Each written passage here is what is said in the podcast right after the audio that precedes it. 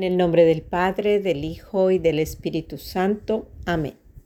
Buenos días, Papá Dios. Buenos días, Jesús. Buenos días, Espíritu Santo. Y buenos días, Mamá María. Hoy, como cada día, agradecemos su infinito amor y les pedimos que nos permitan disfrutar de su presencia en medio de todas las actividades que vamos a realizar. Amén. Lectura del Santo Evangelio según San Mateo. En cierta ocasión los discípulos se acercaron a Jesús y le preguntaron, ¿quién es el más grande en el reino de los cielos? Jesús llamó a un niño, lo puso en medio de ellos y les dijo, yo les aseguro a ustedes que si no cambian y no se hacen como los niños, no entrarán en el reino de los cielos.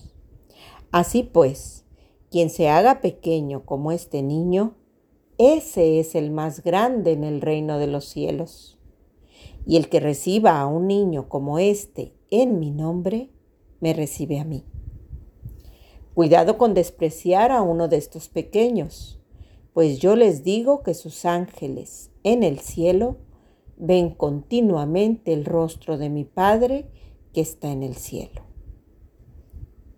Palabra del Señor. Gloria a ti, Señor Jesús.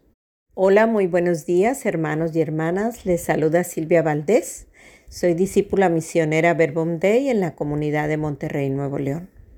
Hoy sábado, por la gracia de Dios, comparto con ustedes el fruto de mi oración a partir del Evangelio según San Mateo, capítulo 18, versículos del 1 al 5 y versículo 10. Mientras leía y transcribía este Evangelio, iban surgiendo en mi memoria recuerdos de mi niñez. Y yo te invitaría a que también tú te transportaras a esa etapa de tu vida. ¿Por qué? La respuesta está en esa propuesta, en esa invitación que nos hace Jesús el día de hoy. Quien se haga pequeño como este niño, ese es el más grande en el reino de los cielos y el que reciba a un niño como este en mi nombre, me recibe a mí. ¿Qué te ha hecho recordar Jesús de tu época de niño o de niña? Uy, a mí me dejaba recordar esos tiempos en la escuela, cuando tenía seis, siete, ocho años y mi mayor felicidad era compartir con mis amiguitos y con mis amiguitas, porque a esa edad, para uno, todos son amigos.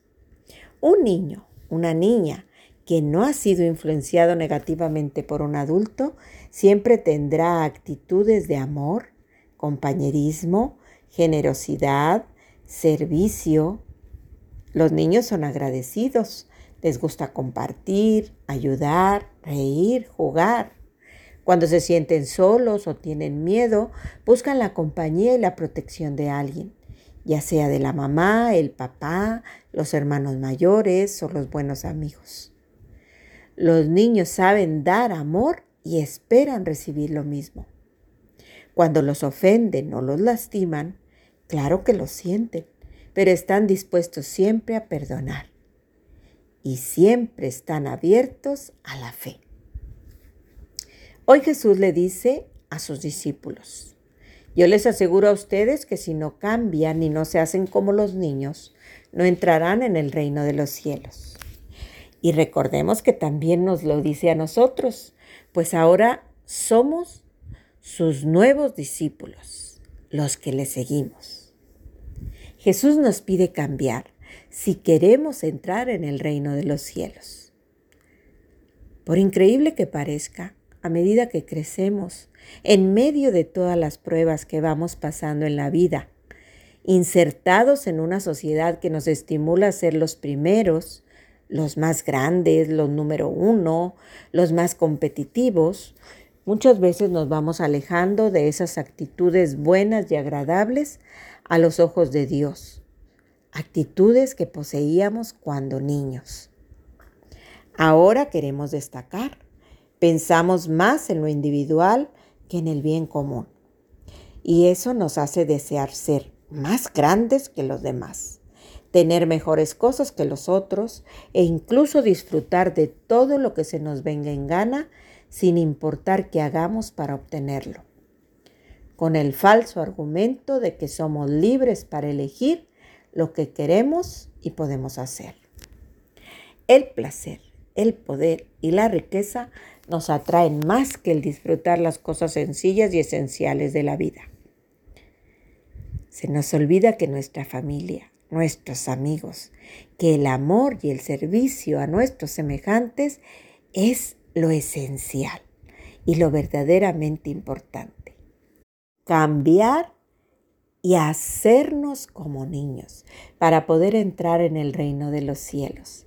Es decir, recuperar esa inocencia, recuperar ese amor que había y que llenaba nuestro corazón, recuperar todo aquello que fuimos perdiendo poco a poco y sin darnos cuenta.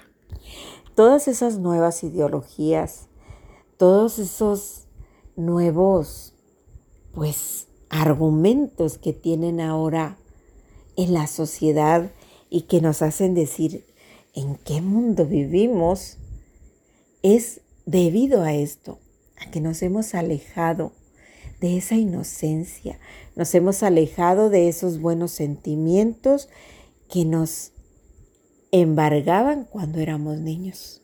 A muchos nos inquieta esto de el derecho al aborto y nos inquieta porque lo consideramos injusto para esos niños que no pueden defenderse.